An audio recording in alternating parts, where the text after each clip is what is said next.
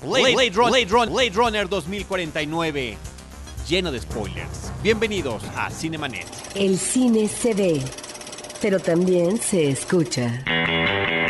Se vive, se percibe, se comparte. Cinemanet comienza. Carlos del Río y Roberto Ortiz en cabina.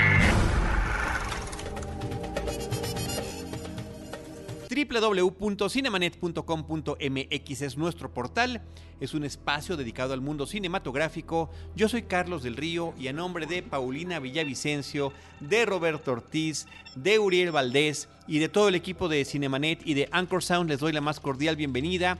Y en esta ocasión me da muchísimo gusto eh, darle de nueva cuenta la bienvenida a Antonio Camarillo a un podcast especial de Blade Runner. Y digo de nueva cuenta porque el 17 de diciembre del 2007, hace casi ya 10 años al momento de esta grabación, estábamos haciendo un aniversario en el podcast número 181, disponible en cinemanet.com.mx, de eh, Blade Runner en lo que en aquel entonces, querido Antonio, era su 25 aniversario. Bienvenido, ¿cómo estás?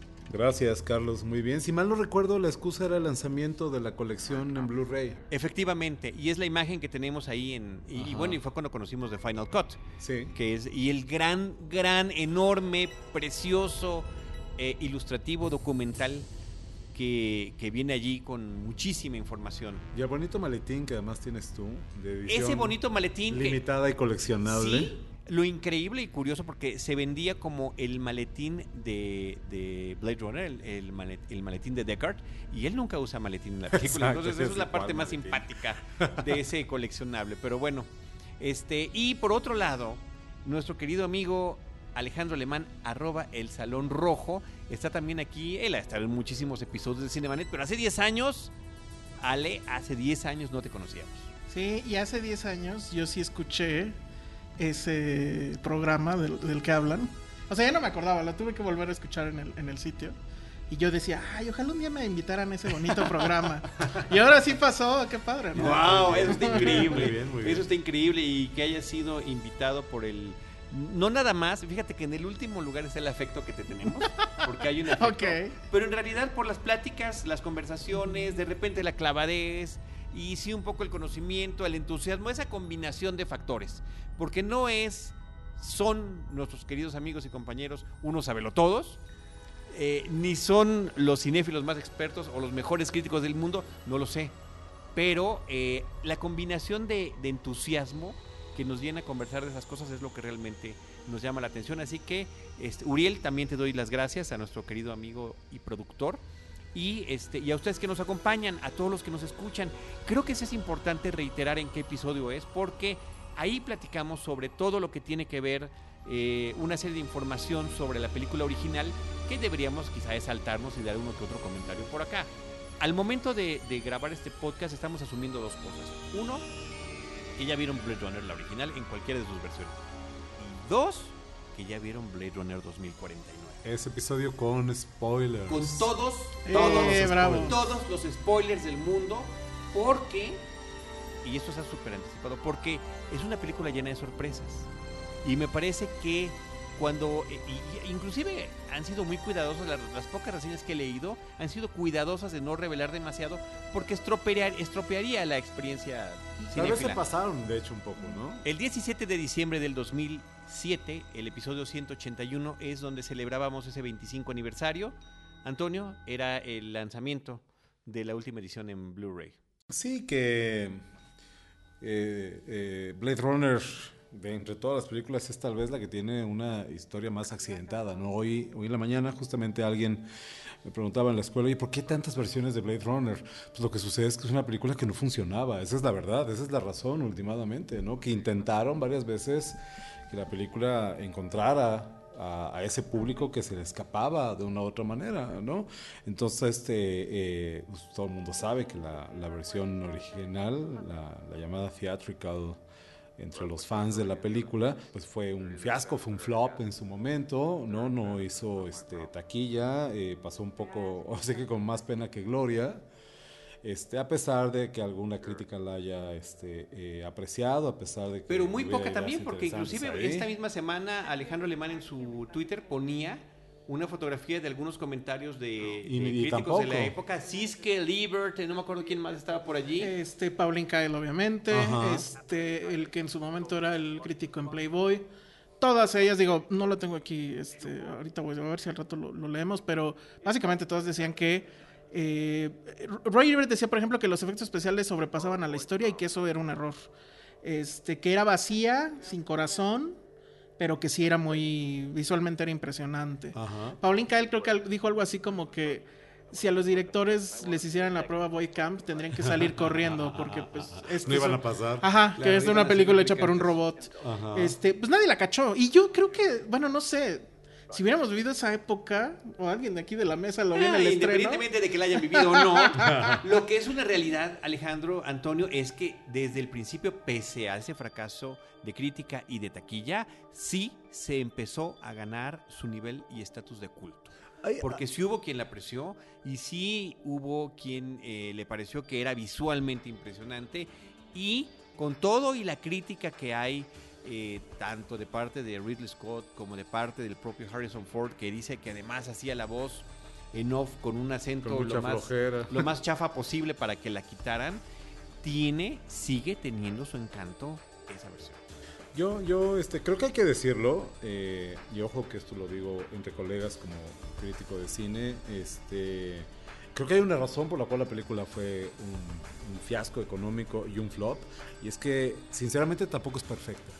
Es una película que tiene detalles que, que si nos ponemos rigurosos, pues, eh, pues no, no, no, este, no son de una buena película. Yo recuerdo, me recuerdo analizándola en un taller de guionismo, un, viejo maestro mío con Aaron Cotton, y, este, que, y que veíamos dos, tres detalles que, que, evidentemente no iban a funcionar con un gran público, ¿no? La manera en que el personaje de Rick Deckard es un protagonista débil y es un protagonista muy antipático. ¿No? Sobre todo cuando lo comparas con los antagonistas. De pronto resulta que los, los antagonistas, los villanos de la película, pues son mucho más empáticos y tienen una causa mucho más justa que la de nuestro protagonista. Nuestro protagonista está matando gente y esta gente, lo que, bueno, estos replicantes lo que quieren es algo que todos podemos entender, entender porque tiene que morir antes de tiempo, vivir un poco más, ¿no? pero, pero esos son, o sea, es tal cual se le puede llamar error o más bien una estrategia que comercialmente estaba destinada al fracaso. Ok, no error en el sentido de que no pues es lo que una película... Académicamente hablando no es un error. No, un error en el sentido de lo que una película que se que se, que, se quisiera es eh, popular y comercial y, tener éxito, pues no podría ser, ¿no? Es, un, es un experimento interesante, ¿no? Recuerdo algún autor también por ahí que menciona, discute, a ver, es que en esta mezcla de géneros que hacemos entre el film noir y la ciencia ficción, no termina de jalar porque el protagonista del noir es este personaje azotado, que no ve futuro, que se siente traicionado, alienado, etc.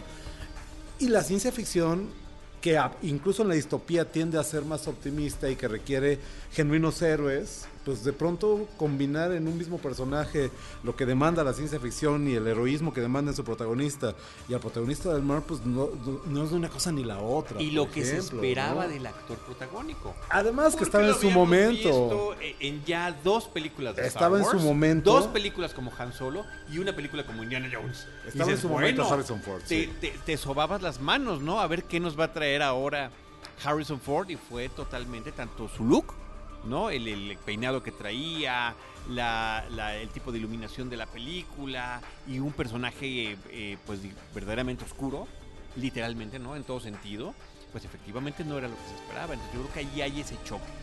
Y, muy pasivo también, muy, muy, muy introvertido, muy este, volcado hacia adentro del personaje. Ensimismado. Muy ensimismado. Ustedes, ustedes lo saben, chicos, este, la película tiene un ritmo particular, tiene una cadencia, que es parte de su encanto, pero que yo entiendo perfectamente por qué no habría seducido a las audiencias de la época, ¿no? Sobre todo comparado con Star Wars y ese tipo de cosas. Lo que habría que preguntar es por qué la nueva, porque bueno, ya es un dato que va a ser eh, esta secuela va a ser otro fracaso comercial. pero con una gran diferencia. Hay una gran aceptación de la crítica. Qué pena que exista este fracaso comercial. Es verdadera y absolutamente lamentable, pero siento que la crítica en general y la cinefilia le estén recibiendo con los brazos abiertos. Desde el punto de vista del guion, creo que es una película mejor escrita que la original. Sí. ¿no? es, más formal, más clásica inclusive, mantiene el tono, mantiene el mood de la original, pero es una película mucho mejor escrita, mucho más coherente en términos de cómo te cuenta la historia que lo que era la original. La original, insisto, de pronto perdía la forma. A lo mejor para no salirnos de este tema, tú dices era una película que tiene como que muchos defectos. A nivel guion no sé, o sea, de entrada con lo que comentas a mí eso me parece más una virtud, que mm. Entiendo que no, que no la comprendieran en aquel... Ojo, defectos en, el contexto de que estamos hablando, ajá, Pero eh, eh, técnicamente hablando sí tiene un chorro de fallas, ¿no? O sea, todo este rollo de que el doble luego, luego se nota, en la escena esta donde está brincando, ¿cómo se llamaba? Este, la... la... Sora. Ah, no, no, no, la de... Sora, ¿no? Sora. Las dos, porque hay una, la que se estrella en el brillo que no es ella. Y que de hecho en, el, en este famoso documental, ¿cómo se llama? Dangerous Days, ¿no? La actriz se quejaba, decía, yo le fui a decir al director, oye, no sé, dale chance de que consigan la peluca. Y le valió. Pero o las botas, que hasta las, botas, eran diferentes. Pero pues a Ridley Scott ya le valió porque ya tenía encima a todo mundo, a los de traje, ya saben.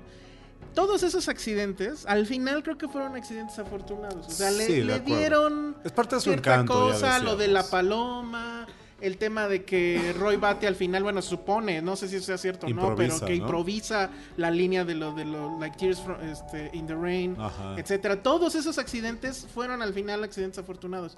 Creo que la nueva Blade Runner carece absolutamente de eso y al contrario, creo que tiene demasiado control.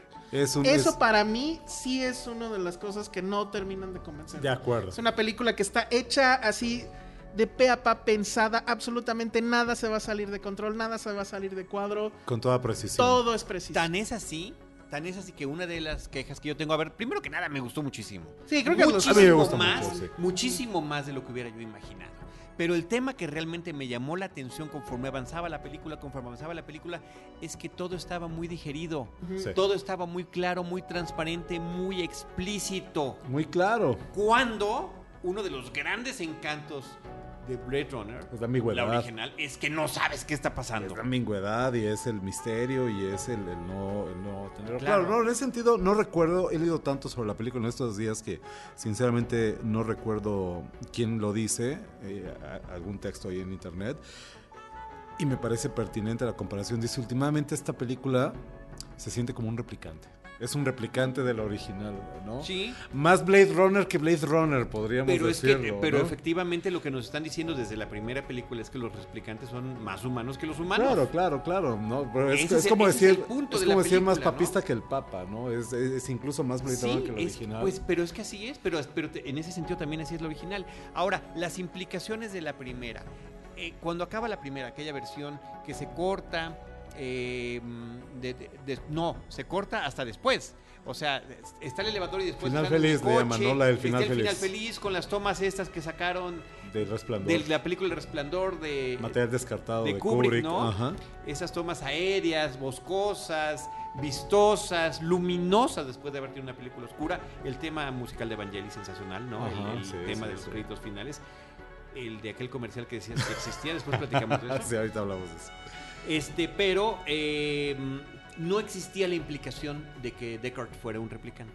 Jamás nos pasó por la mente. Simplemente era que él, un humano, encargado de deshacerse de asesinar replicantes, había decidido quedarse con una de ellas.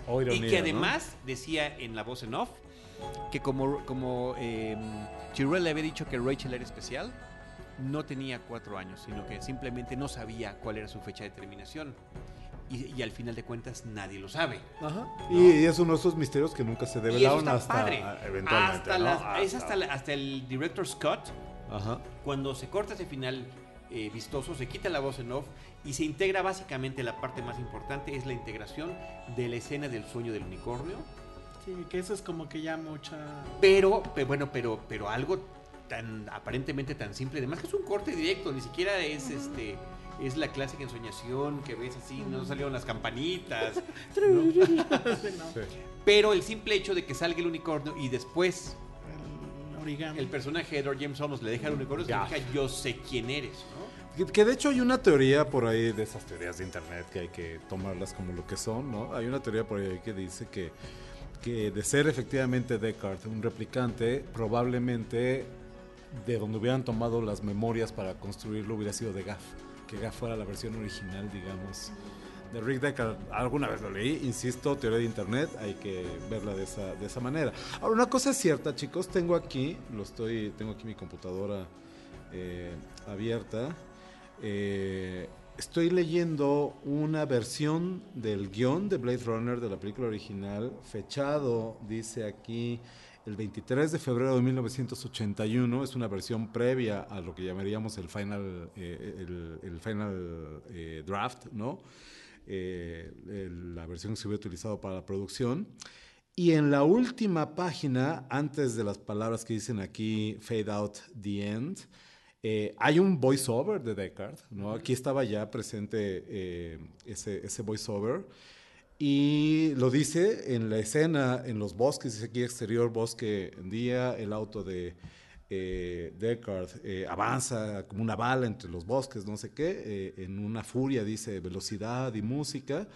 Y el, voiceover de Descartes dice lo siguiente, traduzco así al vuelo del inglés, dice, lo supe esa noche en el tejado éramos hermanos, somos hermanos, Roy Batty y yo. Eh, modelos de combate del orden más alto, habíamos eh, peleado en guerras que ni siquiera habíamos soñado, en vastas pesadillas sin nombre todavía. Éramos las nuevas gentes, las nuevas personas, de New People dice aquí, Roy y yo y Rachel, fuimos hechos por este mundo, es nuestro. Aquí está, pero eso no salió en la película. No, no, está en la película. pero al final de cuentas lo que quiere decir Antonio es que la implicación claro, de que, pero es que era, era un replicante estaba concebida desde el guion de la película. Desde los guiones anteriores. Ustedes saben que si le preguntan a Scott, Scott dice que sí, que si le preguntan a Harrison Ford, Harrison Ford dice que no. Y si le preguntan a Danny Beneville, él dice quién sabe, ¿eh? Y eso está bien padre porque tuvieron un screener en, en Londres. Eh, Dennis Beneville y este, Ridley Scott y les preguntaron otra vez lo mismo, ¿no? ¿Es o no es un replicante Deckard? Entonces Ridley Scott otra vez lo mismo. Se me hace loquísimo que esto siga, porque para mí fue, era obvio desde el principio. Y Dennis Villeneuve se le voltea a ver así, de... ¿Te cae? ¿Te cae? O sea, porque para mí no es evidente. Pum. Y ese es el primer spoiler que vamos a dar. O sea, en realidad creo que no queda, al final no se responde esa gran incógnita con la nueva Blade Runner. Y eso a mí me parece que es entender. ¿Tú crees que no se responde? No, yo creo, que, yo no, creo que no se responde. Estoy de acuerdo con O sea, y, el que no se responda con así de sí, soy un. a mí, este, a mí, a mí, me eh, parece que sí. La impresión que me queda es que sí. Ok, es, parece, es que en esa parte eh, de que está digerido es una de esas. No, esa, esa parte sí la respeta. Y, y eso es lo que yo digo que ahí Danny Beneville eh, entiende muy bien a Blade Runner y entiende que es más interesante que la incógnita siga. O sea, la pregunta es más interesante que la respuesta. Esta necedad de la precuela, de la secuela, de empezar a explicar todo, de no dejar un solo rincón sin explorar, de que no queden huecos, de que no queden ambigüedades, creo que lo manejan muy bien. Alguien, eh, no recuerdo nuevo quién, perdonen, no me estoy robando la idea, alguien ponía en mi Facebook el otro día, se dan cuenta que mañana que estrene la película cerraremos finalmente esa gran incógnita. Y me acuerdo que yo le comenté a mi cuate, Ah, yo no estaría tan seguro. Veníamos saliendo de la función de prensa de, con Sony aquí y Harry me contesta y me dice, oye Antonio, eso técnicamente es un spoiler. ¿Estás de acuerdo?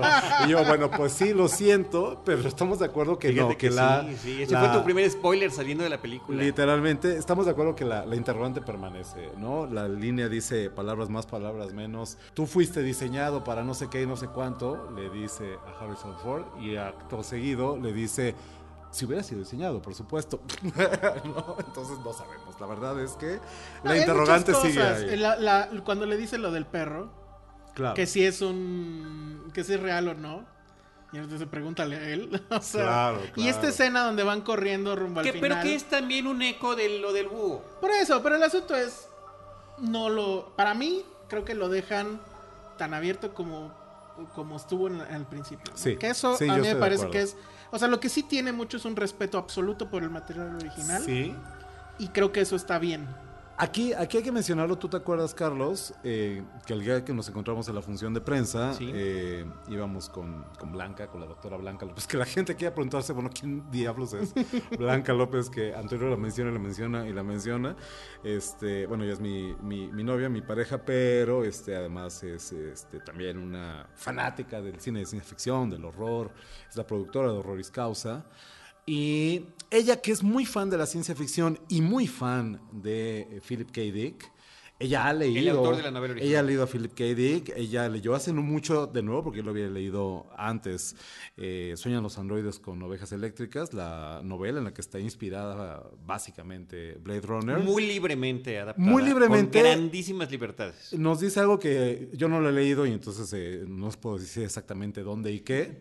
Pero Blanca nos lo dijo ese día, ¿te acuerdas? Nos dijo, ojo, esta película, 2049, es mucho más cercana a la novela original de Dick temas que se habían dejado de lado, que no la, primera película no aborda, la importancia de los animales en este mundo, un mundo apocalíptico, esta distopía de donde tener un animal, poseer un animal es un lujo inconcebible, muy poca gente puede tener un animal real, digamos, no solamente vivo, sino natural, por llamarlo de esa manera, no un, no sé cómo se llama, un replicante del mundo animal, no, no un, animal artificial. no un animal artificial.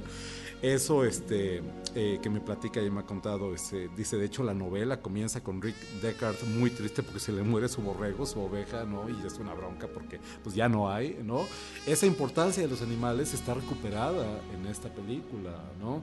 Este, la manera en que expande también el mundo y hace, eh, lleva más lejos las preguntas existenciales que ya están en la primera película. Eso es Philip K. Dick, no nada más de esa novela, sino de toda su obra. ¿No, se les estrujó el corazón cuando el personaje de Edward James hace una oveja en, Claro, claro, ahí está, ahí está, esa es una cita a la novela y el otro y cómo hubiéramos querido que saliera un poquito más de verdad, de verdad, de verdad que sí. Un poquito. Porque era como que la gran pista. Él era la gran, una de las grandes pistas para poder seguir la huella a Deckard, ¿no creen? No sé, o sea, a mí me gusta mucho cómo lo, lo o sea, también tenía yo miedo de que fuera a ser un festival de cameos. Y, de, y, de, y de, vamos a regodearnos en la nostalgia y en el pasado. Entonces, que fuera así, tan breve como es, pero tan poderoso como deja un origami de, una oveja, eso... Sí, yo creo que aquí la gran duda que teníamos era cómo agarrar una película que con todas sus inquietudes, que si era fallida, que si ha cambiado, que si ha evolucionado, que si tiene tantas versiones, pero que nadie dice, nadie duda que es una película de Nadie. Eso está ya y eso únicamente se gana con el tiempo. Ahora, no hay otra manera de definirlo. Perdón, perdón. ¿Y cómo? ¿Cómo poder realizar una secuela que me parece a mí que absolutamente innecesario? Y creo que igualmente sería innecesaria, ¿no? Si me lo preguntan ahorita, pero que finalmente nos entregan una cosa extraordinariamente interesante. La principal diferencia que está marcando eh, esta nueva versión del 2049 de este director franco-canadiense es visual, porque es también hermosísima visualmente con esa fotografía increíble de Roger Dickens. creo que ahora sí, ahora sí. Ay, ojalá. Alejandro. El Oscar, Antonio, por ahora sí. Con esta trayectoria infame y gigantesca que tiene ese cinefotógrafo, se lo debe de llevar, o sea, creo que no hay duda, pero cómo tanto él como el director buscaron, estamos en ese mismo universo que ha sido tan copiado, tan homenajeado, tan plagiado, esta megalópolis luminosa que la podemos ver tan recientemente como en películas de este mismo año. Y aquí buscaron un ángulo diferente. ¿Cómo verla primero desde lejos? Porque por diferentes razones el personaje de Ryan Gosling va y viene de la ciudad y tiene que salir. Entonces vemos que sale de la ciudad o que regresa a la ciudad y cómo la vemos desde, una altura mucho mayor. Y ese asunto de la perspectiva hacia esas eh, digamos, eh, montones de edificios que se están enfrentando el uno con el otro, donde están los permanentes anuncios luminosos, hace que sea diferente y que al mismo tiempo sepamos que es el mismo lugar. Hay esta perspectiva del anuncio de Atari, ¿no? Del neón de Atari, que está bien padre, es otro guiño picado absoluto, preciso, ¿no? un picado radical. El, primer Casi un top shot. El primer gran triunfo, creo, de la película es que a los 10 minutos, creo que todos, escépticos y fans y lo que sea, sabíamos, esto es Blade Runner. O sea, ya con los primeros 10 minutos no había ya duda. Estábamos de nuevo ahí y sin embargo tenía estas ligeras cosas raras como que las primeras tomas son a completa luz del día. Hay mucho más luz de día, hay mucho más luz, Hay mucho más color. pero es este color abigarrado, esos naranjas del pierde, final. Pierde de hecho mucho el, el, el mood noir que tenía el original, ¿no? Lo cual me parece que está bien. Eh, a mí me parece que está bien porque, o sea, es como que cierto nuevo noir. O sea, está el color, pero a su vez sigue siendo deprimente, sigue siendo un lugar que se ve muerto. Los interiores sigue jugando con el tema este de, las, de los reflejos de agua. Ajá, Este, el departamento de él es una como que mitad una película y mitad otra. La cocina es casi la misma, con estos garigolados arriba, etcétera. Pero cuando estás en la sala, pues ya es la nueva, ¿no? Este, bueno, 2049 y todo este tema de Joy, que es increíble, eso tenemos que hablar. Ha de haber sido muy difícil para todos, este guionista. Bueno, el asunto de que el guionista, en teoría, regresa el guionista original, eh, Hampton se llamaba, Feinstein Hampton, y que ahí este, viene el asunto también de que es una secuela, pero muy raro porque tomaron cosas que descartaron de la primera. La película empieza, la nueva película 2049 empieza con la secuencia que iba a ser la secuencia original de la primera Blade Runner. Eso eh, la película original iba a empezar con una cabaña, un close-up a una olla eh, hirviendo, de no sabemos qué. Se iba a acercar esta figura enorme que está como cocinando de repente la, toma lateral y Deckard iba a estar en la oscuridad, iban a empezar a hablar, pelean y al final te das cuenta, bueno, Deckard le gana y le, arranca la, la quijada y en la quijada veíamos que tiene un número, de serie. Y es así como iba a empezar la Blade Runner original. Después vinieron todos, todos los cambios a los guiones, etcétera, y bueno, pues pasó otra cosa. Ven el documental de dos horas para ver todos esos cambios. Sí, y yo lo había visto justo antes de ver la película. Y pues yo solito me spoileré el inicio. Porque en uno de los, en uno de los trailers sacan la toma de la olla. Y entonces dije, ah, ya sé cómo empieza. Y ya sé que Dave Bautista va a salir cinco segundos. Sí. Pero es muy curioso porque toman el material que no se usó, pero respetan la. Eh, eh, eh, crean su propia estética. Es decir, creo que sí es una. No es tema trivial que haya podido hacer una película que se siente nueva y que incluso se siente hasta cierto punto independiente de la primera. Y, que, que se siente parte del mismo universo y parte de esa diferencia, eh, como decíamos ahorita en, temáticamente, como, como lo estás comentando Alejandro y Antonio, con el tema visual, pero también está la música, porque una parte integral y fundamental de la Blade Runner original era esa maravillosa y extraordinaria eh, eh, música que creó Vangelis. Y que ahora Sí, esa es una de las pero, grandes ausencias. pero aunque sea una ausencia eh, no es algo que yo diga, chin, faltó Vangelis. Porque el score de Hans Zimmer tiene esos sonidos que emulan a los de Vangelis. Y creo que hasta debería tener un crédito por allí. Pero no, creo que, o sea, funciona en el momento en que lo estés viendo, pero cuando te sales de la sala no hay nada que te recuerde nada. O sea, en la original, pues te quedabas por lo menos con el tema final. Ajá. All one more kiss. O no sé, algo. y acá te sales y en realidad, bueno, ¿te acuerdas de Frank Sinatra? De, yo, yo lo esperaba, yo esperaba el tema al final. Y cuando no sonó dije, entiendo por qué. Porque sí entiendo, entiendo la película sí es una secuela, pero lo veo como una pieza de acompañamiento. Como, como que a mí me este hubiera gustado que en los créditos, ya muy, muy al final, a lo mejor, ajá, sí, que yo me quedo obviamente hasta el final. Ah, ¿verdad? Y nada. Esperando la secuencia para mí, para mí, sí, exacto. Para mí sí fue una ausencia. Querías que dijera además Blade Runner will return. Ajá, que, apareciera Nick Fury diciendo, no sé. Bueno, pero sí, ¿no? Sí va a haber una tercera. Pues después del fracaso después comercial. Del fracaso comercial en unos, en unos, China. En unos 35 años. En unos 35 años. Y México, porque en México No, pero México aportó lo que tenía que aportar. Me parece que México cumplió su parte, como, como, como muchos otros países donde se estrenó simultáneamente. Que yo sí creo que para la segunda semana va a estar muy castigado porque a mí sí me tocó en la sala que yo fui a verla sí. este, ya en boleto pagado y demás que sí se sale la gente, que... Dos horas 43 minutos de duración. Dos horas 43 minutos de duración. Que no, pues sí, o sea, ahí a lo mejor sí podríamos decir que es un exceso. Yo la verdad no lo sentí tanto. ¿Pero qué le quitas? Es que yo no le quitaba nada. De, repente sí creo, de verdad. De repente sí creo que se regodea mucho en este tema de el, eh, eh, el personaje de K este, buscando y, todo en silencio y demás. Me gusta que la película tenga bueno, mucho pero así estaba Harrison Ford pero como yo, bueno, pero la ventana todo el tiempo. Pero esa película duraba creo que 20 minutos menos. No, como un 45 más o menos, ¿no? ¿Cuál? La, no, la, original. Les digo que en una clase de dos horas la proyecto perfectamente. Ah, ya entonces, sí. Entonces, y, aquí, y acá son 40 más. Entonces, creo que de repente ahí hay un exceso de, de crear este mood y demás. Pero no es algo realmente que a mí me moleste. Y digo, no se hagan. Han visto peores porquerías que duran lo mismo. claro, sí. Ahora, ¿qué, tan importante, eh, que me parece que lo es, a final de cuentas, esta situación, que no me parece que es la óptima, que haya este condicionamiento de, pues es mejor si vas a ver los cortometrajes previos que están en línea. Tú me lo, me lo mencionaste. Lo, que pasa es que sí hay muchas cosas que pasaron, entre, bueno, obviamente que pasaron entre una y otra, son 30 años de... de, la historia del tiempo diegético, que básicamente se reduce a, digo, pues lo decimos es, hay una mención al muro, que en realidad es un muro real, que Los Ángeles está tras un muro real, y eso es porque ya el, suponemos el cambio climático, lo que sea, hizo que la marea creciera durísimo. Entonces están protegidos por ahí. La importante es, y sí es muy fundamental para la historia, es el apagón que hubo. El Blackout. Casi se llama ese corto, Blackout 2022. Que ese es el que está de hecho animado, que se parece, ya ahí la referencia de Animatrix es como que muy obvia. Muy fuerte. Y que básicamente es que un grupo de eh, replicantes, obviamente rebeldes, decide volar todas las estaciones de luz, eh, pues no sé si es de Los Y un pulso electromagnético y el lugar donde se almacena toda la información para para con la finalidad de proteger a los Nexus 8 porque ya hablaban ahí de los no de el Nexus 7 se lo saltaron.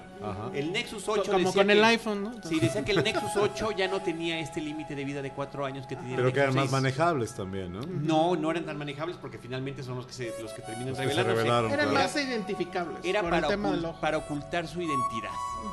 Y entonces, bueno, pues. Pero volaron todo, o sea, información. Toda la información de bancos, de lo que quieras. Y en una entrevista, Danny Beneville dijo que eso en realidad fue porque a él le daba mucha flojera todas las escenas en las películas de ciencia ficción, futuristas, lo que sea, de cuando tienes que poner al personaje enfrente de una pantalla. Sí. eso da mucho Eso es poco cinematográfico. Ajá, entonces al hacer que todo esté análogo, por lo menos me aseguraba yo que hubiera un diálogo previo, que y sí, o sea, cuando va y pide el como disco duro que es como una bolita, bueno, pues ya habla con el otro y pone la bolita y ya no me acuerdo ni qué pasa, ¿no? Creo que se escucha el además se escucha un audio. Entonces, como que eso fue un truquito ahí para forzar que no fuera tan Bueno, ah, pues me meto al internet. Es parte de la entrevista de la, la prueba Boy Camp de, de Deckard, con Rachel. Que cuando eso, se escucha, el corazón late muy Después viene eh, otro corto que se llama 2036, eh, Nexus Dawn, que es cuando se presenta el personaje de Jared Leto, que, finalmente por una situación de que salva con su compañía la producción alimenticia, termina también quedándose con la corporación Tyrell. Lo que quedaba de la corporación. Lo que quedaba de sus ruinas que había fracasado y demás. Entonces, y retoma la producción de los robots Nexus, de los eh, seres artificiales Nexus, que por cierto ahora en esta película desde, desde los, eh, las letras iniciales ya les dan un nivel más humano. Sí. Ya les llaman humanos, eh, no recuerdo. Iba a ser sintéticos, pero esa es la otra franquicia. algo así. Pero ya, ya o sea, lo eleva de nivel desde, desde, Es parte de la parte digerida que ya no me gusta tanto. Ahora tú me preguntas. Espérame, espérame, nada más te digo, te digo eso, te digo eso. Y entonces presenta uno de esos nuevos personajes Nexus que son totalmente obedientes. Obedientes a grados de eh, suicidarse si se lo ordena. Ajá. Tú me preguntaste el día de la función de prensa, eh, Carlos, que si había visto los cortos. Yo no los había visto, de hecho no los he visto todavía. Me da curiosidad, pero no he tenido tiempo. Y este y sinceramente creo que son innecesarios. Yo creo que esos cortos son una concesión a la cultura de internet, donde junto con el trailer esperadísimo, que está esperando un momento en que lo lancen para treparlo a tu página, lo que sea. Este, Además, pues hay toda esta información que es lo que los fans necesitan para sentir que son parte del fenómeno del lanzamiento y demás. Yo creo que es una concesión, yo creo que eh, son irrelevantes. No hay, eh, eh, por lo que me platican ustedes aquí, no hay nada en esos cortos que no se entienda claramente viendo la película. No, se entiende todo, nada más te amplíen un poquito más el universo. Sí, efectivamente. Y, y, coincido contigo. ¿Quién está buscando el tiempo? O sea, de verdad, yo también los vi como tarea. Los voy a ver, los voy a ver porque pues, hay que verlos antes de verlos. Pero ¿qué es la estrategia de los estudios hoy en día? Que se trata de mantener el, pues awareness de, la película arriba, arriba, arriba todo el tiempo. Es que el tema era, no podían hacer tantos trailers porque trailer implicaba dar trama. Y como no podían hacer eso, porque pues, era muy obvio que sí la guardaron y la guardaron bien. Entonces, bueno, pues lo optaron por mejor les doy un prólogo. Y, pues sí, dirigido de hecho por, bueno, una animación y otros dos directores ahí, no me acuerdo quiénes eran. Creo que estuvo bien. O sea, digo, si se van a gastar, en vez de gastarse en otro trailer, pues mejor que se lo gasten en eso. En algo más creativo, ¿no? Y en el tercero, nada más ya para terminar de comentarlos. El tercero, 2048, un año antes o menos, de lo que sucede en la primera es el personaje de Dave Bautista. Eso fue porque el cheque pues estaba muy grande para cinco minutos o menos. Entonces dijeron, bueno, pues échale ahí un cortito. Y él es el protagonista de ese, de ese tráiler que es un poco más de la vida eh, de este individuo, ¿no? Desquitando el cheque se llama ese corte. sí, desquitando el cheque tanto de Dave Bautista como del personaje. Porque los dos están en los términos de su negociación económica, ¿no? De cuáles son sus ingresos. Sí, eso es una cosa curiosa que no. O sea, bueno. Estamos de acuerdo que es signo de los tiempos. Es sí, así es pues como funciona venir, la promoción. Van a venir en el Blu-ray, pues está bien. Pero bueno, ¿qué más? Roger Dickens. No, no, es que ese tema de la fotografía sí es, es una cosa que.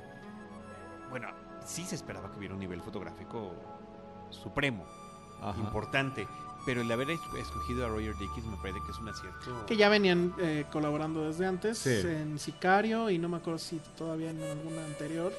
Pero ya se habla, o sea, bueno, hay una comunicación ahí entre director una de fotografía. compenetración entre los dos. A diferencia de la Blade Runner original, donde Ridley Scott era básicamente todo y así le gustaba hacer. O sea, él iba a decidir dónde la cámara, cómo el diseño, bla, bla, bla. Y en este caso de Roger Dickens, la verdad es que sí es una cosa ya de, una locura impresionante. Yo no, yo no sé si me voy a ver muy, muy picky, pero este, hay, eh, yo sí hubo un punto en el que sentía que era demasiado diseño, demasiada propuesta, cada plano diseñado, cada plano con una propuesta inolvidable. Hay un punto en el que ya no lo ves, ¿estás de acuerdo? Hay un punto en el que en que te, te, acostumbras, podríamos decirlo. No digo que sea un problema, obviamente. No, y además se notaba mucho el tema de aquí le voy a hacer homenaje a Tarkovsky y aquí le voy a hacer homenaje. Seguramente van a venir los videoensayos donde pongan frame by frame, este lo sacó de tal y este lo sacó de tal.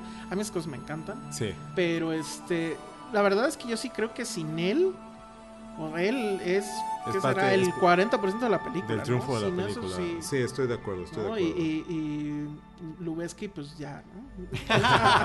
ya chole con, ya chole con, ya chole con sus tomas de National Geographic. no, es que en serio, es, es realmente impresionante. Sí, estoy, estoy, estoy de acuerdo. Fotografía y diseño de producción son eh, en buena medida las estrellas de la película. Y luego, ¿qué les pareció este personaje? Que bueno, también vino a México, Ana de Armas. Mm vino a no hacer nada porque tampoco podía hablar nada. Entonces nos la pusieron ahí con un personaje que no voy a decir quién es, pero este porque además es detestable, entonces para no recordarlo.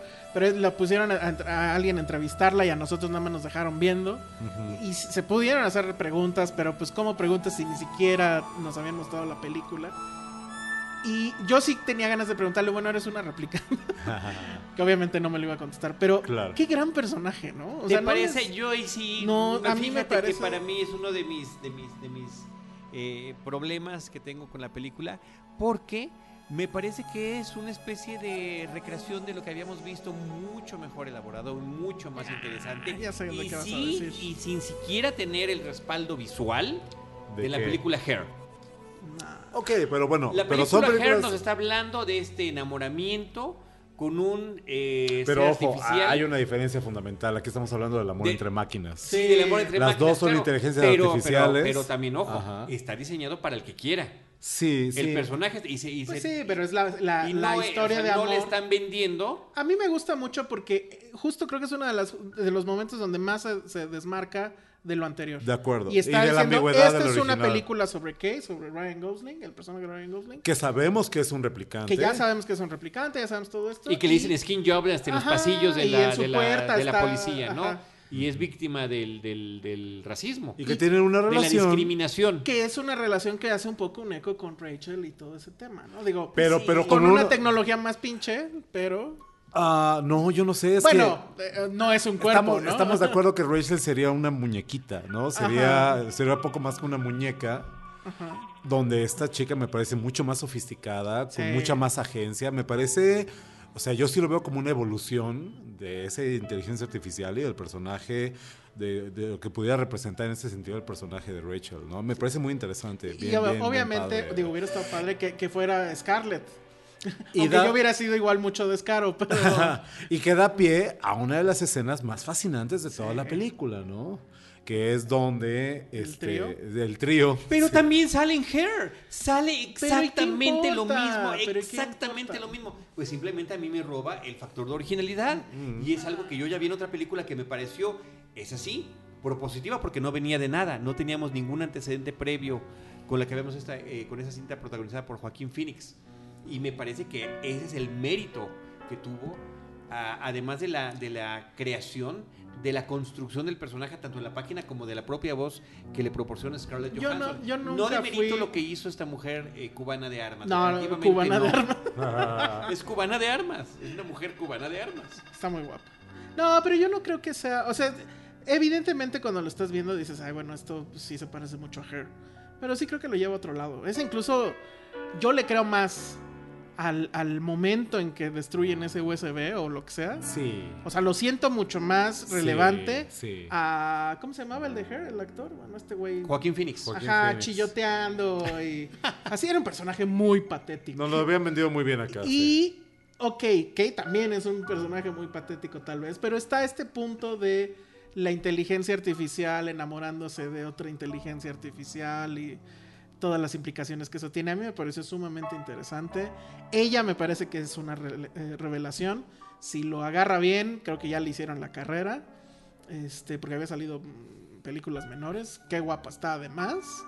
Este, pero me parece que sí es un asunto muy interesante. Ese, esos momentos de la película creo que de hecho son mis favoritos. Creo que, y, sobre todo porque ya lo decíamos ahorita, se la ayuda a desmarcarse del original, ya no ser una calca, ya no ser sí, claro, un eco del, original, pero se que queda con la marca de otra previa. Ah, yo, yo veo mucho eso, temáticamente, eh, conceptualmente es básicamente lo mismo, inclusive con el tema del trío y la forma en el que la propia inteligencia artificial quiere resolver su eh, falibilidad corpórea. No tengo cuerpo, tengo que recurrir a alguien más a que me ayude. ¿no? ¿Y a quién más? Ni más ni menos que a una actriz que se llama Mackenzie Davis, que justamente resulta ser la protagonista de un, este, de un episodio de, de, Black Mirror. el, famosísimo San Junipero. Sobre una realidad virtual que tendría su eco en un episodio de Star Trek The Next Generation. Ahora estamos, estamos de acuerdo Tiene su eco en un episodio de Friends, pero luego te digo. Chicos, estamos de acuerdo que todas estas referencias de hecho son producto de Blade Runner. Exacto. Son consecuencias sí, de Blade Runner. Sin Blade Runner no existiría No existiría ni Her, ni ese Black Mirror. Pues ahí está. está, tomando lo que por derecho propio es suyo, ¿eh? Creo que estoy de acuerdo contigo, completamente de acuerdo. Absolutamente, absolutamente. En términos de la anécdota, la película original es este policía asesino de replicantes, el Blade Runner del título, que está en esta cacería hasta que se enamora. Retirado, de, hecho, que traen de vuelta al ah, servicio, ¿no? Algo muy noir, últimamente muy del noir. Aparentemente retirado, ¿cómo sabemos que su retiro no era simplemente un recuerdo implantado? Exactamente. Pero bueno. Que a lo mejor era, era nuevo y él dice, no, ya estoy retirado, ya me volvieron a llamar. Y que Más fascinante No, no, por supuesto. es una de las incógnitas que seguirán abiertas. Eso me encanta. Y aquí, eh, este, este Blade Runner nuevo, el de Kay, el de Ryan Gosling. que tiene nombre de personaje de hombres de negro. Yo sé que de, cereal. este, También. También las dos cosas. Y que estamos de acuerdo que, Ryan Gosling está ahí canalizando de alguna manera, sintonizando su personaje de Drive de, de Nicholas sí, Winding O sea, la verdad es que es como el mismo personaje. No, ya que lo entiendes, o sea, ya que sabes que. Porque no, antes de ver la película no sabías, no había ninguna pista tampoco de que él era o no replicante, y aquí luego, luego lo dejan claro. Hola, mucho gusto, soy replicante. Ajá, básicamente. Pero creo que el que le queda bien eso, ¿no? Porque este tema de este ser medianamente perfecto, este, guapito. Poco emotivo, Pero ¿no? poco emotivo. Habrán dicho en su momento, oye, aquí metemos del replicante, que sí es replicante. Aquí Keanu Reeves no, ya está muy viejo, pero para la cara de palo y de, te creo que es un Mirada robot, triste, ¿no? mirada triste, te creo que es mirada un robot triste, Mirada exactamente. borreguito. Mirada perfecta, una mirada perfecta para el mito de Pinocho, porque al final de Sí. cuentas, una vez más, Ajá. la película se aferra y se amarra al mito de Pinocho. Que habríamos visto ya en la inteligencia artificial de Por Steven supuesto, Spielberg y, y yo slash insisto que Kubrick, ¿no? también esta nueva película también tiene su eco de inteligencia artificial. Ay, claro, pero tiene estaba- el mismo- A ver, a ver, cuando, cuando este, el- la forma en la que este pequeño niño, eh, androide, va buscando sus orígenes para ver si es humano encontrar y reencontrarse con su madre, que es lo que quiere, se parece de repente demasiado al viaje que está teniendo el personaje de Kate de Ryan Gosling y de repente también con esas estatuas gigantes tiradas en el piso. Eh, con estas De lo que habrían sido Las Vegas. estas ciudades del pecado Ajá. en la que ambos personajes se Mm, encuentran. Interesante. Para mí sí fue también mucho No Country for Old Men, ¿eh? Sí. O sea, este asunto del detective ya... este, Te, voy a- te la voy a matar. A. Te la voy a matar. Angel Heart, Corazón Satánico. Una película de Alan Parker con Mickey Rourke, Robert De Niro, donde Ah, sé este detective, Que también es un noir. que también es un noir, donde este detective está buscando un va a ser otro spoiler, otro spoiler de Angel Heart. Y esta es otra película, tápense los oídos porque esto arruina la película si no la han visto. No, no, no, ya, ya, ya debemos dicho que esto es con spoiler del spoiler del spoiler del spoiler. Les va a volar la cabeza, Está, amigos. está, haciendo un- está buscando un hombre que le han encargado, que le contrató a encontrar un hombre, pero al que está buscando es a él mismo. No, pero que, está más bonito. spoiler ¿no? del spoiler del spoiler, que no es distinto de lo que sucede en la Memento de Christopher Nolan. Sí, posterior. Que es muy noir también, es, es también un ejercicio en el noir, ¿no? Pero bueno, es- viene con el género, viene el con la forma No del Country noir. for Replicants. No, entonces no has visto Está corazón, padre. no has visto. Pero no terminaste, no terminaste la idea, Alex, porque ya la había No, visto no, en otros el, lados. y- El, el asunto de este hombre que va buscando a, a sus orígenes en este mundo ya totalmente desquiciado, donde ya incluso no- ni siquiera se sabe, porque como que también te queda esta idea de, ¿no será que ya al final ya ni siquiera hay humanos? Claro. Y que todo mundo está recordando cosas que les implantaron y Elvis y... Y esa se llamaba Matrix. ¿no? Ajá, y a lo mejor ya nada más están en la Matrix, ¿no? O sea, pero de este mundo ya completamente desolado y del, del detective que va ahí, pues como que no queriendo hacerlo, con un hastío tremendo. A mí me recordó mucho eso. Creo que hay muchos ecos también de eso. Fíjense cómo todo esto nada más eleva la estatura del original. Qué influencia, qué influencia a lo largo de décadas en el cine de ciencia ficción y en el cine, mejor en la cine de ciencia literatura, en el ficción, cómic, en el anime. en la televisión, etcétera. Este, todo a raíz de, de la película original, ¿no? Y de lo que tuviera también de herencia de la obra de Dick y etcétera, ¿no? Creo que solamente queda mejor parada la película original. Sí, Sí, porque también está este tema, perdón, ya sé que ahorita andan muy heroicos, pero sí estuvo muy millennial todo este tema de que es mejor que la original. No. O sea, no. No, el que pega primero pega dos veces en primer lugar. Primer Esta lugar película es- no existiría sin la Exacto. original, ¿no? Pero la verdad es que ni, ni queriendo, ¿eh? O sea, ni queriendo buscarle así de... ¿Y sabes por qué, Alex? Porque la primera lo hace con mucho menos esfuerzo. Ahorita que hablábamos de- del exceso de producción, de diseño, de fotografía, la, la, la original con menos recursos en términos generales, no nada más recursos económicos, no nada más recursos cinematográficos, incluso a nivel historia, es una historia infinitamente más sencilla, más simple, ¿no? Este policía, ¿no? Tipo policía, el Blade Runner cazando a estos replicantes este, rebeldes, ¿no? Renegados y descubriendo algo acerca de sí mismo en el proceso fin, ¿no? O sea, creo que es una, creo que en su sencillez hay un gran mérito también. Y que además tenía más complicado la primera, el asunto que ya lo dijimos al principio, de enganchar Ajá. con la gente, porque sí traía conceptos que ahorita nos parecen súper obvios. ¿no? Después de 30 años de verlos una y otra vez en el cine, ¿no? Este, pero, y esa es también otra cosa que tenía en desventaja la nueva. O sea, ya cómo te voy a sorprender con conceptos técnicos o tecnológicos que los entiendes, ¿no? Y a lo mejor por eso puede jugar más con el asunto de esta mujer es un holograma y cabe en este USB y, y ahí va la memoria de todo.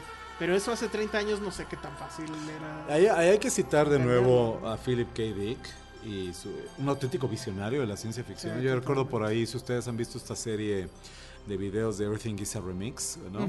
El que le dedican a Matrix, eh, sacan un fragmento de una conferencia que está dando Dick, donde habla sobre cómo él se imagina un mundo donde la realidad sea una simulación de computadora que le llama Matrix en ese momento. O sea, ahí estaba ya también, ¿no? Y es una conferencia de los años 60, 70, no sé. O sea, el hombre vio a la distancia Cosas que sí, como dice Alex, ahorita las damos por sentadas, están, han pasado a formar parte de la, cultura popular, pero que en realidad alguien, o sea, sí hubo un antes y un después, y ese antes y después se llama Philip K. Dick. Sí, y, eso hace que efectivamente esto, o sea, creo que el, triunfo, insisto, es, se, se desliga de la original, se vuelve una pieza que camina con pies propios, que obviamente tiene las... Eh, las vigas hacia el pasado, pero bueno, funciona como un elemento aparte que respeta mucho al material original y que creo para mí donde está la gran falla, donde dices, bueno, me hubiera gustado un poco más de suciedad, es en este control ferro que hay en todos los aspectos de la película. La primera es una película muy accidental. Sí, totalmente. totalmente. Ahora, por otra parte también, eh, y dándole su autonomía a esta cinta, están las autorreferencias o, o sellos que podría tener del propio director de esta película, particularmente con sus cintas previas de corte fantástico. Ahí está Enemy con Jack Gyllenhaal, un personaje que se está buscando a sí mismo o que está buscando una réplica de sí mismo que se encuentra, que tiene este encontronazo. Es una película extraña, eh, visceral, eh, visualmente impactante, que te deja con 8 millones de incógnitas cuando acaba la película, que me parece que es muy interesante. Y en el caso de Arrival, también el manejo de la memoria. Me parece que, aunque en el caso de Arrival, de la llegada, estamos hablando de lo que podría ser un, flash forward disfrazado de flashback a lo largo de la película, que nos, lo, que nos lo manejan muy bien. Eh, finalmente es esta manipulación eh, e implante de los recuerdos, por, por llamarle de alguna manera, para insertarlo en esto y que, y que de alguna manera me parece que le sirve muy bien a New para llegar a este momento en esta versión que está haciendo él de su Blade, de su propio Blade. Que bueno, el final de la película, sin hacer ese mayor spoiler tal vez, pero sí termina con, con este leitmotiv que se volvió en, Arrival, ¿no? Que es la mano en un cristal. Entonces, yo cuando vi eso dije otra vez es Arrival. Eso me pareció mucho. Como eh, de Titanic, ¿no? Ándale, un poquito. A mí la verdad es que también. O antes de eso, Expreso de Medianoche. ¡Ay! ¡Wow! wow. Ahora, Denis Villeneuve, el gran director que todos estábamos esperando, o. No lo sé, es muy prematuro decirlo, ¿no? Ahí va. Bueno, es que ahorita ya lo van a querer para todos. Pues ya está haciendo dunas, ¿no? Ah, sí, eso no sabía. Sí, ¿no? Ah, sí, bueno. ¿No es está, un hecho está En, no, creo que no es un hecho, pero ah, está en su lista de maybe. Ok, ok. Cleopatra yo, también. Yo ya lo daba por sentado que estaba haciendo. Una nueva A mí es un director que, la verdad, hasta Sicario me empezó a convencer. Yo la verdad es que le he visto Porque, lo último. Eh, Prisoners, a mí me parece que es una película que se quedaba al, Con Roger Dickens también en la fotografía. Con Roger Dickens, que se quedaba al final sin querer dar el último paso y no ser lo trágica que pudo ser. Con la que todo el mundo la conoció aquí, que era eh, Incendios. Bueno, eso se llama en inglés. Aquí creo que le pusieron la mujer que cantaba. Igual lo mismo, o sea, medio moralina, medio no queriendo. No era para mí un director que yo tuviera este en mi A-list. Y cuando supe que le iban a dar Blade Runner, yo sí dije, bueno, ya valió. pero, cuando viste Rival, ¿qué tal? Pero yo cuando, cuando vi Rival, creo que, dije, qué padre. Fantástica, fascinante. Hay, hay, esperanza. Sí, justo. y me acuerdo que así lo tuiteé saliendo de hablar. La, la, buena, la buena nueva es que creo que Blade Runner está en buenas manos. Claro, y, y, sí, creo que lo, lo, lo, logró. Es una lástima que comercialmente hablando no, no vaya a tener ese punch. Pero pues bueno, pero, pero recordemos que una cosa es lo que pasa en el mercado interno estadounidense.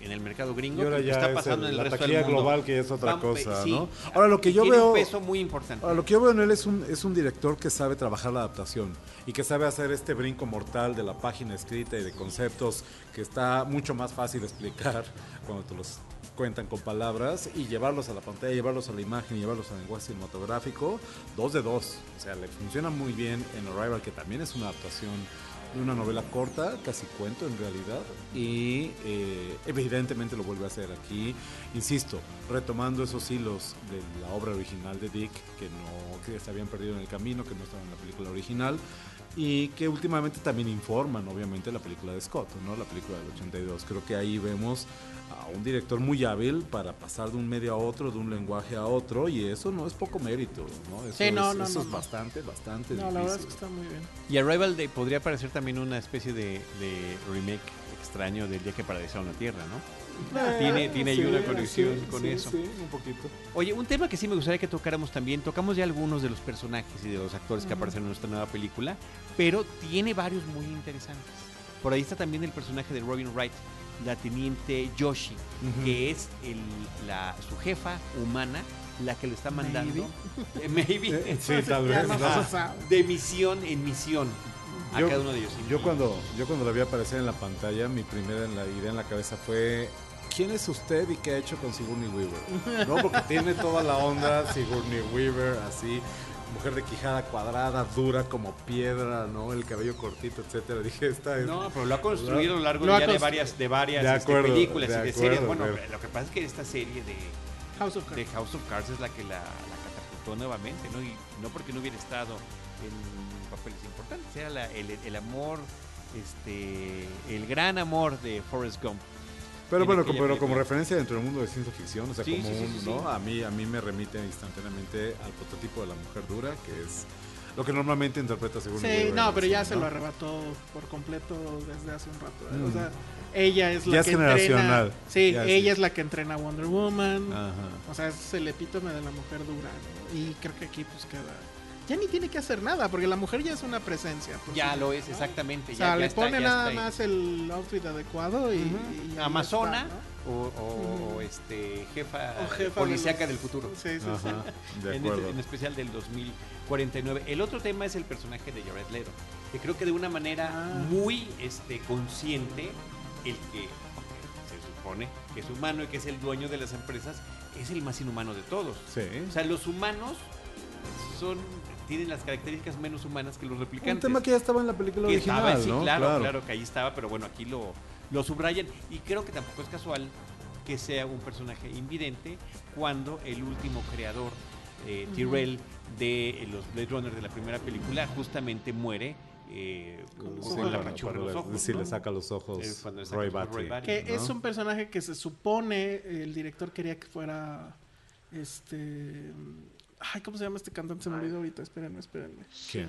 este que se acaba de morir del rayito se me olvidó Ah, David Eh, Bowie. David Bowie querían que fuera David Bowie ¿Cómo se llama este cantante? Sí, este se me fue, se me cantante. fue. Fue un lapsus, fue tú un lapsus. el que estabas Ya ahí sé, llorando amargamente ahorita. y durante meses Querían- tuviste tu, tu avatar de... Sí, perdón, fue un lapsus. Querían, Ahora, ojo. querían que fuera él, Ajá. pero que al final, pues obviamente nunca pudieron platicarlo. No, no, pues ya. Y a mí sí me, me llamó mucho la atención que sí le bajaron toda la onda esta loca que tiene Jared Leto de Es que, ser es que- grandilocuente y demás. O sea, también tiene muy poco tiempo en pantalla, igual que le pasó a su Joker. Joker, ajá. Pero aquí lo hace bien, dices. ok, Sí, sí está mucho ¿no? más, mucho más a la medida, podríamos sí, decirlo. sí, sí, Ahora, yo creo, yo creo, eh, salvo el personaje de, ¿cómo se llama? Ah, ¿verdad? La otra, no, la otra, la otra replicante, la que es una máquina de matar, se me fue ahorita el, el- es- Love. Love.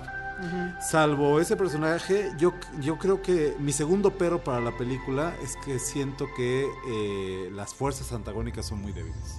No tenemos un antagonista de la talla, del carisma y de lo entrañable que podía llegar a ser Roy Batty en la película original.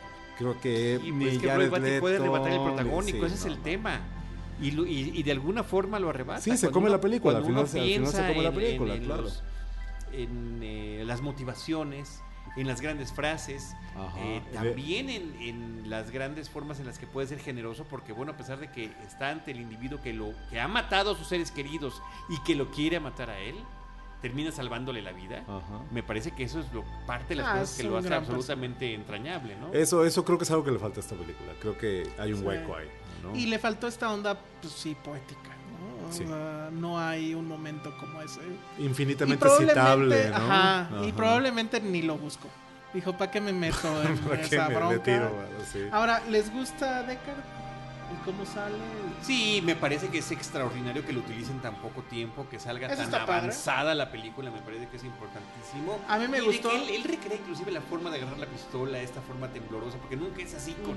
Nunca, ni siquiera en la película original tiene esa seguridad cuando está. Es un, es un héroe muy, muy dubitativo en la, en la original. Lo dijo también Blanca López el día de la de prensa. Entonces se nota que le está echando muchas más ganas que las que le echó a Han Solo en el episodio 7 de Star Wars. Pero además, el, el, outfit a mí me sigue llamando la atención. Hacer cosplay de Deckard ahorita, pues está bien fácil, es una playerita y jeans.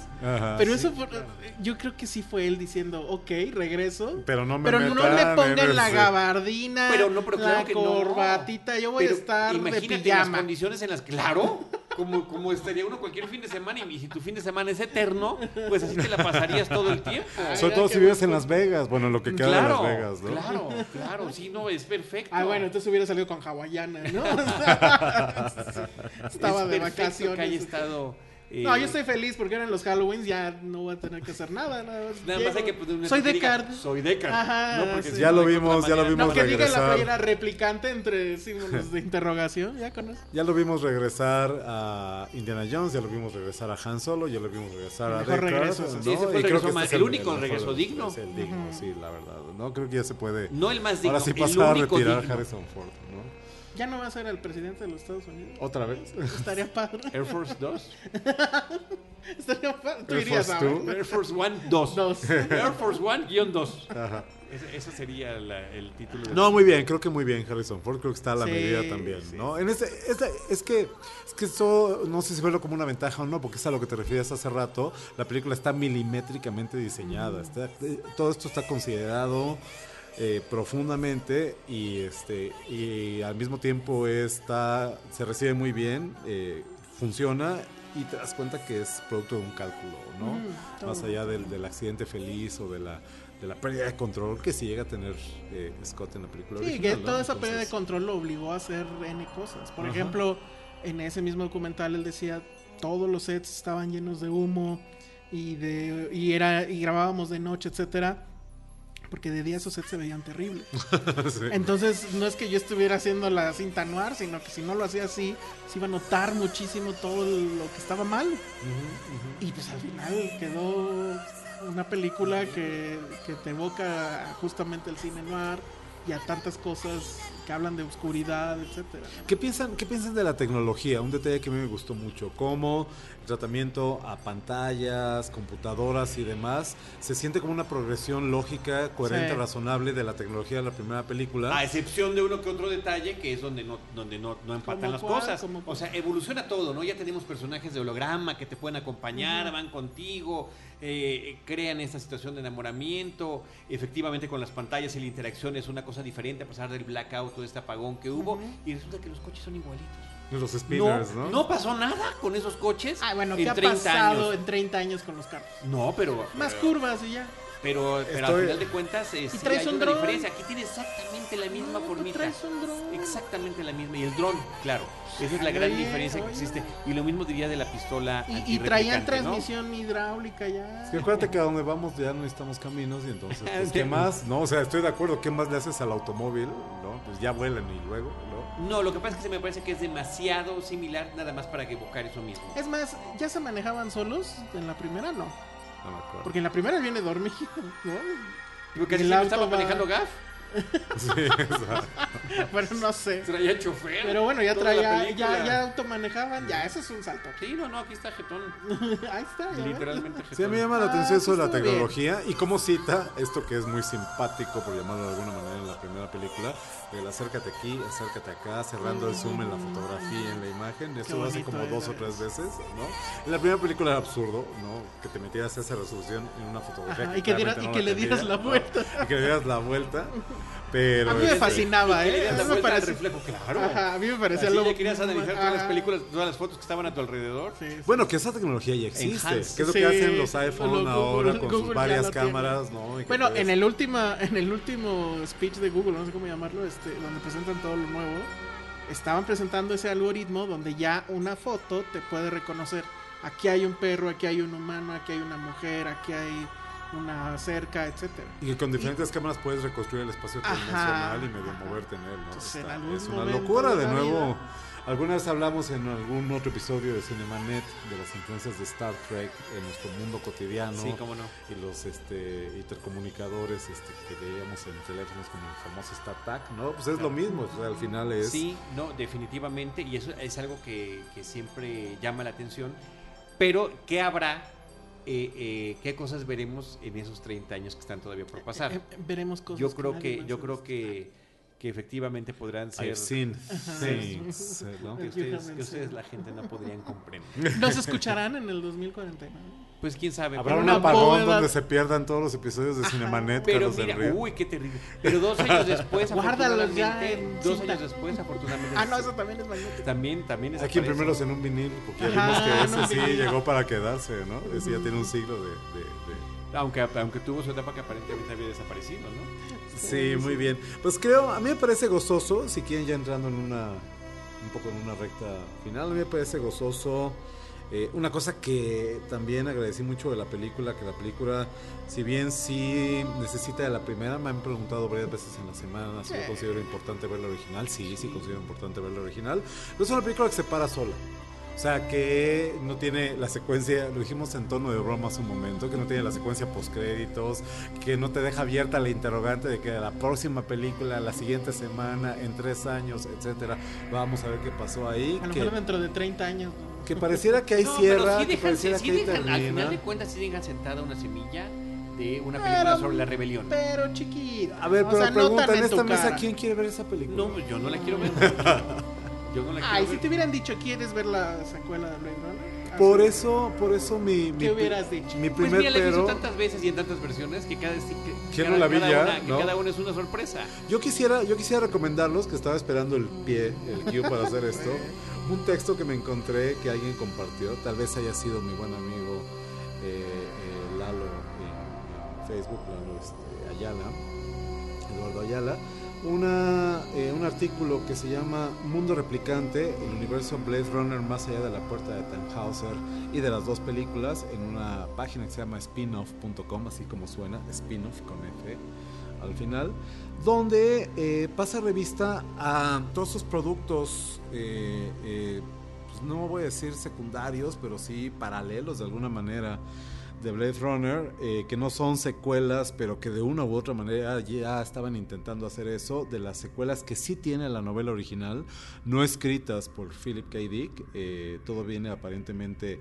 de esa novelización que Dick se negó a escribir, me parece muy digno de su parte, evidentemente él sí era un autor, no nada más un... este este, ahí para, para andar este, eh, sirviendo al, al, al, aparato mercadotécnico, ¿no? Pero que sí tiene ahí eh, dos o tres, en realidad, eh, secuelas en la literatura, la novela original, aquí lo dice, y que también considera juegos de video, eh, eh, particularmente el de 1997, eso lo platicaba ese día, Blanca, si te acuerdas. Sí. Esta película cita ese juego de video, aparentemente el departamento de Kay es tal cual como lo verías en ese juego de video. Eh, hay un cómic de Marvel, me parece, que también fue muy estimado en su momento. Y hay películas que sin ser secuelas genuinas, pues de alguna manera ya estaban tratando de tomar algo de ahí, entre ellas Soldier, esta película de 1998. ¿Con Jack Damme? Eh, No, con este, era- ay, ¿cómo se llama? Lurgan, Snake. Plissken, este, se me va el nombre ahorita. Lo estoy viendo aquí, no me acuerdo cómo se llama, Kurt Russell, ¿no? Ah, también. Con Kurt Russell sale ahí de Paul W.S. Anderson, que es escrita por David Peoples, que fue el segundo guionista de la película original, que le entró ahí un poco al quite con Fancher, y que pues ya estaba llevando algunas ideas de Blade Runner a esa, a esa película, ¿no? Entonces léanlo, está muy interesante, está, está este, muy buena la investigación, ahorra mucho estar leyendo cosas en internet. Se llama, insisto, Mundo Replicante y está en la página spinoff.com.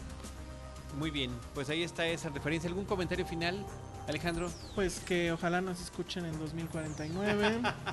si están escuchando esto, busquen mi tumba y lleven una flor o algo por el estilo. Wow.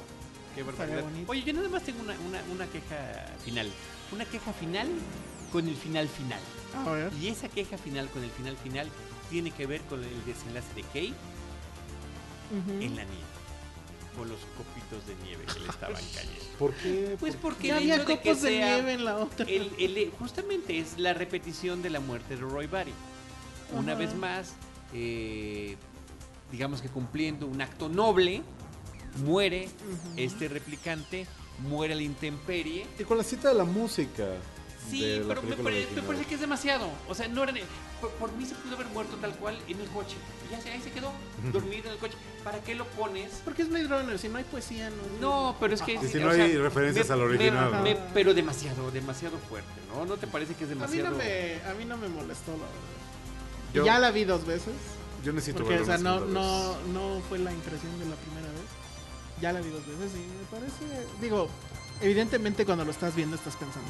Sí, estás pensando, ¿No? all those moments will be Ajá, gone. ya sabemos. Y todo el mundo lo estaba En un Like snowflakes Ajá. in the snowfall. Ya no suena poético si lo dices así.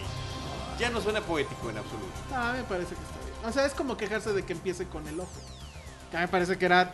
Que también Era a fuerzas. Sí. pues, Tenía que no. Y empezar con, con el, el cartón antes explicando todo el- Ajá. el, tema. y Con letras cada vez más ¿no?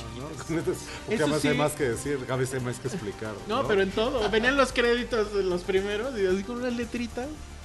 O sea, si llevaron. Bueno, lo tenía que decir. Si Jared Leto llevó a su mamá, a Me pare- novio, su me- mira, el hecho de que esté homenajeando, refiriendo y demás me distrae demasiado. Ay, pero de, de muy ese lugar que como dice, como repitió varias veces en el programa Antonio, se para sola así y de repente agarra la, la muleta y ¿para qué? ¿Para qué? Ya lo ¿Para dije, fue mi primera intervención en este programa, es un replicante de Blade. Sí, yo por eso voy a esperar el corte del directo. No, por favor, ojalá Habrá no que ver la copia de trabajo, a ver si hay ahí alguna ¿no? ¿Dónde información. A lo luego sale una versión con la voz en off de Kay, ¿no? Explicando qué era lo que estaba pensando en, En ese ese, en momento. ese momento. No, ya lo decía, bueno, dos cosas, este, nada más para no dejar incompleta la información, aquí está la lista. La novela cuenta con tres secuelas directas, dos de ellas están publicadas en español, Blade Runner 2, El límite de lo humano, de 1995, Blade Runner 3, La noche de los replicantes, 1996, y Blade Runner 4, Eye and Talon, del año 2000, todas escritas por Jay Wetter, que, que era amigo de Philip K. Dick, ¿no? Y que son evidentemente tan, y que son tan eh, dependientes de la película como del texto original, ¿no? Eh, mi conclusión, pues ya lo decía hace rato, en realidad el único pero genuino que le encuentro a la película, y yo sé, ya eh, los que me escuchan a menudo en este espacio saben qué voy a decir, ¿no? Pues yo no creo que Blade Runner hubiera necesitado una secuela, ¿sabes? Y en realidad este, este, creo que es un poco innecesaria, pero si de secuelas innecesarias estamos hablando, creo que este es el mejor tipo de secuela necesaria. Hoy en día, en la cultura de la nostalgia y del reciclaje perpetuo, creo que es el mejor tipo de secuela Pues sí. que podríamos tener. Y se quedará dentro de las películas favoritas de ustedes de este año 2017. Sí, Yo creo que ciertamente, sí. Yo ciertamente. Sí es- también. sí y eso está me duele, fíjate. ¿Por qué? Porque por lo, por lo que está diciendo Antonio. Fíjate, O sea, fíjate que... Pero no pues está puede bien. ser una película original No, completamente pero, la que la pero que está bien. Yo, o sea, efectivamente nadie la pidió, porque la- realmente no creo que haya nadie que la haya pedido. Este, incluso está bien. Creo que el, el mejor accidente que tuvo esta película, afortunadísimo, fue que no la pudo hacer este Riddle Scott.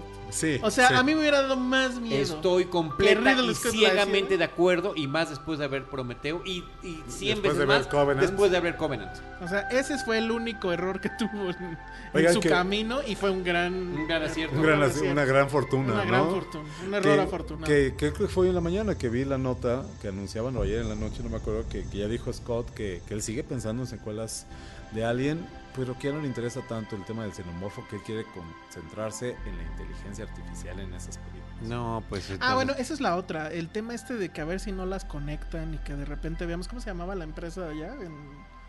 Weyland. Chutani. Ajá, que Bueno, de Weyland, repente por ahí veamos el logo. Y de que Tyrell Y- cambia Wallace y de ajá. Wallace a... Ah, eso ya está a nivel de Alien contra Depredador. Sí, ya cosas. sé, pero no sé. Bueno. Que preferimos ignorar que ocurrieron. Ah, está muy bien. Yo creo que está muy bien. No es una masterpiece. Este, creo que sí no una es mejor que la original, ya No lo es mejor que la original, ya a pesar de ser técnicamente una mejor película. Visualmente, efectivamente, me parece que es este, absolutamente hermosa, o como dije. Así. Mi famoso, sí. Algo así. Algo así. Este, y sí, ya por favor, denle ese Oscar a Roy. Denle 10 a Roger Dickens. Y deja, el- sí deja abierto que haya una tercera. que la hagan en 30 años igual ya para entonces no me va a importar. Yo les dejo la recomendación de que si les gustó esta película, eh, vean Angel Heart. En el cine, cuando se estrenó en México, se llamó Corazón Satánico y en las últimas versiones que yo vi en, en Blu-ray y DVD ya le habían puesto el, el título, la traducción literal que es Corazón de Ángel, una película de Alan Parker con Mickey Rourke Y con Y Robert De Niro. Robert De Niro. y Lisa ¿no? Bonet. Vean Pinocho. Pues sí. Lean No Country for Old Men. Lean Memento. Pinocho, inteligencia artificial y no, como que ve, y, y ella, Her, Vean, también. vean Matrix. ¿Le pusieron ella? Vean Matrix. Eh, creo que sí. Vean- Esa no vean- la vean. Hay que, hay que ver, hay que revisitar Matrix. De nuevo, dándole la estatura que, a, El que son día- ahorita casi día- 20 años de distancia. Sí. La película tiene, El es una otro, película día vi, profundamente el otro día vi influyente. comentarios en Facebook de ay Matrix, esa película se ve bien chafa, y no sé qué. Y así Hijo, dije, no. Dios, no sé si estoy en serio ya muy viejo. Es que estaban viendo o la dos. gente está muy. Estaban viendo tres- dos horas. A mí, a mí de pronto, a mí de pronto me dan ganas de reprobar gente en la escuela cuando me dicen mis alumnos, chicos que ahorita tienen 19, 20 años que nunca han visto Matrix. que ¿Y eso qué es? No, sí se acuerdan, pero no la ubican. Me siento muy anciano. Porque en serio, yo cuando la vi dije, no puede haber algo más increíble que esto. No, es una película que creo que eh, ha pasado la prueba del tiempo. Es Según una, yo, sí. Es una película influyente, valiosa, uno de los, uno de los títulos fundamentales de la ciencia ficción. Este creo que, que también tiene su lugar en ese Y También panteón. duraba dos horas y. Tiene su No, lugar, tiene su lugar en ese panteón junto con Blade Runner, junto con todas estas grandes películas del género. que- Robocop. Con Robocop. Ay, Robocop. efectivamente, que celebramos aquí. Sí, por supuesto. Pues muchas gracias. Gracias a ti, Carlos. Muchas gracias. Antonio. Muchas gracias, No, gracias a Alejandro Alemán del. Salón Rojo. Eh, gracias a ustedes que nos siguen aguantando después de tanto tiempo, amigos cinéfilos. Muchas gracias por escucharnos. ¿Y ustedes qué opinan? Díganos, díganselo a Alejandro Alemán. Sí, díganme a mí. en arroba el salón rojo. eh, díganlo en Necrofilmia o en arroba Camaril. Díganlo en arroba Cinemanet, en arroba Charlie del Río. eh, en el también, también en el Twitter de Uriel. Yo te busqué el otro día, Uriel, y no te encontraba, y no te encontraba. Y dice, ¿cómo lo arrobo, Uriel? J. Uriel VA. J. Uriel. VA y se pone Juva. Como uva, Juva. Pues ahí está nuestro productor también, gran entusiasta de este espacio. Gracias a todos ustedes. Gracias. Eh, ya, eso es todo. Con eso nos despedimos. Con eso nos despedimos. Ya te iba yo a robar el... No, Ro- eh, pues, ándale, vas. Nos escuchamos de nuevo en este espacio con cine, cine y más cine. Cinemanet termina por hoy. Más cine en Cinemanet.